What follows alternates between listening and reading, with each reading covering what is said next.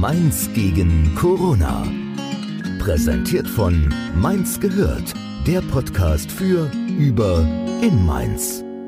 Hallo und herzlich willkommen bei Mainz gehört. Die aktuelle Situation stellt viele Menschen vor große Herausforderungen. Darum wollen wir Mainzer Unternehmen, Selbstständigen und Einzelhändlern eine Stimme geben. Heute meldet sich das Galli-Theater zu Wort. Hallo, hier ist die Anna. Und der Kim vom Galli-Theater in Mainz. Ja, und wir wollen euch mal ein wenig erzählen, wie es uns ergeht nun in dieser Situation. Wir mussten unser kleines Theater hier in Mainz auch erstmal einstellen, also unseren Vorstellungs- und Kursbetrieb bis auf weiteres, also eigentlich erstmal bis zum 19. April, aber es weiß ja im Moment niemand, wie lange das wirklich dauern wird. Also wir sind natürlich auch betroffen davon, dass die Kitas und Schulen jetzt geschlossen haben, weil wir auch an einigen Schulen Theater-AGs angeboten haben und wir hatten auch öfter Außenauftritte in Kitas, die wir angeboten haben unter der Woche. Und ja, somit fällt für uns erstmal komplett alles weg. Also wir haben erstmal gar keine Einnahmen mehr und sind insofern natürlich schon sehr betroffen von diesem Ausnahmezustand. Ja, hat uns auch sehr überraschend natürlich getroffen. Also wir waren auch eher die Kategorie von Menschen, die das alles nicht so ernst genommen haben und eher ja, als Panikmache erstmal angesehen haben. Aber naja, es schwingt dann relativ schnell alles um und ich empfinde das Handeln der Stadt ähm, schon jetzt sehr konsequent, aber meiner Meinung nach könnte es auch ein bisschen strikter sogar noch sein. Ich finde, da wurde ein bisschen zu lange jetzt immer so zaghaft herangewagt an die neuen Beschränkungen. Also uns als Veranstalter war es auch ziemlich schwer. Wir wurden vor die Entscheidung gestellt am Anfang, ja, ob wir jetzt zumachen oder nicht. Laut den Regelungen hätten wir noch ein paar Tage weiter aufhaben können weil sich ähm, ja, der Bund da nicht klar dazu geäußert hat. Andere Bundesländer waren da schon schneller und haben direkt ein Veranstaltungsverbot, ein allgemeines gegeben. Wir mussten dann als Veranstalter diese Entscheidung halt verantwortlich treffen, ob wir noch Veranstaltungen machen oder nicht. Haben uns dann aber auch sehr schnell dagegen entschlossen, dass wir das natürlich nicht mehr machen, um da nichts zu riskieren. Und die Mainzer, ja, was wir beobachten, also viele nehmen es immer noch nicht ganz ernst. Also ich hatte heute erst ein Telefonat, wo jemand gefragt hat, ob denn die Vorstellung äh, jetzt nächstes Wochenende stattfindet, wo ich mich irgendwie frage, äh, ja, der ist irgendwie gerade nicht so up to date, was jetzt so das Geschehen ist, weil er so ganz gut gelaunt das gefragt hat und irgendwie nicht verstanden hat, dass gerade keine Vorstellung möglich ist. Ja, und wir waren natürlich am Anfang erstmal in einer kleinen Schockstarre ich glaube, so ging es natürlich vielen. Erstmal wussten wir auch überhaupt nicht, wie wir mit dieser vollkommen merkwürdigen Situation umgehen sollen und sind aber dann sehr schnell aus dieser Schockstarre rausgekommen und haben gemerkt, wir müssen irgendwas tun. Äh, wir können jetzt nicht einfach nur Büro und Verwaltung machen, sondern müssen irgendwie weiterhin versuchen, künstlerische Projekte zu starten und vor allen Dingen liegt uns natürlich auch der Kontakt zu den Kindern sehr am Herzen, der jetzt natürlich auch so von heute auf morgen äh, weggekracht ist. Für viele Kinder war es natürlich auch sehr dramatisch, dass wir jetzt einfach äh, Kurse abgebrochen haben, wo vielleicht auch gerade eine Aufführung in Aussicht stand, wo man wochenlang für geübt hat. Und so haben wir gemerkt, wir müssen da irgendwie den Kindern ja weiterhin was ermöglichen, einfach vor allen Dingen auch die Märchen weiterhin nahebringen. Und da kam uns dann die Idee, einfach die Märchen als Podcast aufzunehmen. Also als es ist so eine Mischung zwischen Hörbuch und Hörspiel. Und wir haben bis jetzt drei Märchen aufgenommen mit großer Freude. Also uns macht das auch unglaublich viel Spaß. Wir haben das Glück, dass ähm, der Kim halt auch ein bisschen sich da auskennt. Ja, wir haben das Equipment halt Gott sei Dank schon im Haus gehabt, so dass wir direkt loslegen konnten, ohne jetzt äh, da großartig erstmal noch investieren zu müssen. Konnten wir also direkt mit der mit der Hörbuchproduktion halt losstarten. Und ansonsten überlegen wir natürlich auch weiter, wie es jetzt, was für andere kreative Projekte wir jetzt noch machen können, um das Theater ins Wohnzimmer zu bringen. Also das Videoformat werden wir noch für uns entdecken und haben da schon Pläne, ähm, Musikvideos ähm, von unseren Märchenliedern zu drehen und online zu stellen. Vielleicht wollen wir auch mal versuchen, einen Livestream zu machen. Aber ja, das sind wir alles noch nicht ganz sicher, was wir machen wollen. Ansonsten sowas wie Märchenquiz interaktiv bei Instagram. Also wir merken, wir müssen jetzt einfach der digitalen Welt auch ein bisschen mehr eine Chance geben. Also ich meine, ich glaube, jedes Theater ist jetzt gezwungen, irgendwie sich ganz schnell zu digitalisieren, weil es einfach der einzige Weg ist, um jetzt äh, den Kontakt zu den Gästen nicht zu verlieren. Genau, und das alles machen wir auf Spendenbasis.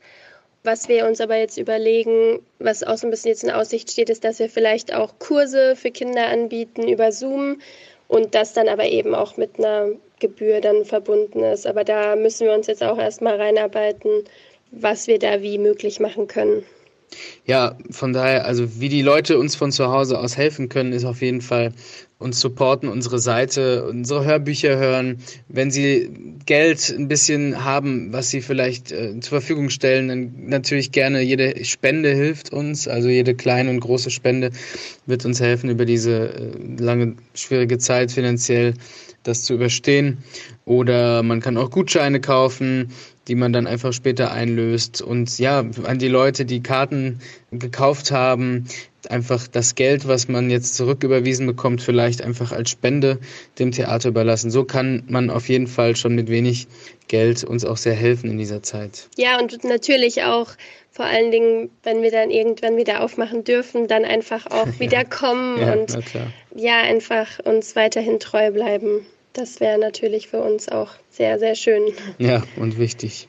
Ansonsten, was uns in dieser Krise positiv überrascht, ist die Solidarität hier in Mainz zwischen den Menschen und auch zwischen den Unternehmern. Also wir kriegen gerade sehr, sehr liebe Worte. Ja. Also wirklich, wir sind sehr gerührt von dem, was gerade alles so kommt an äh, Rückmeldungen von Gästen, die wirklich mit uns leiden, die ja, also ja noch nie so sehr sozusagen ihre Liebe, sage ich mal, äh, uns gegenüber ausgedrückt haben. Und es kommt jetzt so eine Flut auf uns zu, was total schön ist, was einen natürlich jetzt in dieser schwierigen Zeit auch ja mental auch irgendwie über Wasser hält, wenn man so liebe Worte die ganze Zeit hört. Ansonsten die kleinen Geschäfte unterstützen sich alle sehr gegenseitig, teilen Beiträge, versuchen einfach sich gegenseitig so weit wie es geht jetzt zu stützen, wenn es zwar nicht finanziell ist, dann irgendwie über Supporting, Networking und ich glaube, das ist ganz wichtig, dass man sich da jetzt gegenseitig auch unterstützt und das finde ich auch toll. Man spricht viel miteinander, viel mehr ja. miteinander, obwohl man Distanz wahren muss, ist irgendwie die Kommunikation zwischen den Menschen irgendwie auch wieder ein bisschen ja, empathischer geworden, habe ich so das Gefühl. Man nimmt sich jetzt auch ein bisschen mehr Zeit wieder für den anderen, sei es über Skype oder Telefon oder wie auch immer. Man hört besser zu, weil man gerade keinen Alltagsstress hat. Yeah. Die Zeit hat man jetzt einfach. Man hat keine Termine. Der Terminkalender ist leer und dementsprechend, das, das sehe ich als sehr positiv, dass man da einfach irgendwie, ja, sich wieder mehr Zeit füreinander nimmt, obwohl man gerade die Distanz natürlich wahren muss. Ja, und auch so im Alltag. Also wir haben ja direkt neben unserem Theater das Seniorenzentrum. Und wie oft am Tag allein laufen wir da vorbei und man hat sich mal so gegrüßt und so, aber allein jetzt auch da einfach viel mehr ins Gespräch zu kommen, auch Hilfe anbieten zu können und auch einfach da zu spüren, wie die Leute sich freuen und ähm, auch Hilfe annehmen und dankbar sind. Und also ja, da entsteht einfach auch gerade unglaublich viel auch Verständnis und ja, wie Kim schon gesagt hat, einfach auch so eine Nähe und so eine Fürsorge auch füreinander, die einfach schön ist zu sehen.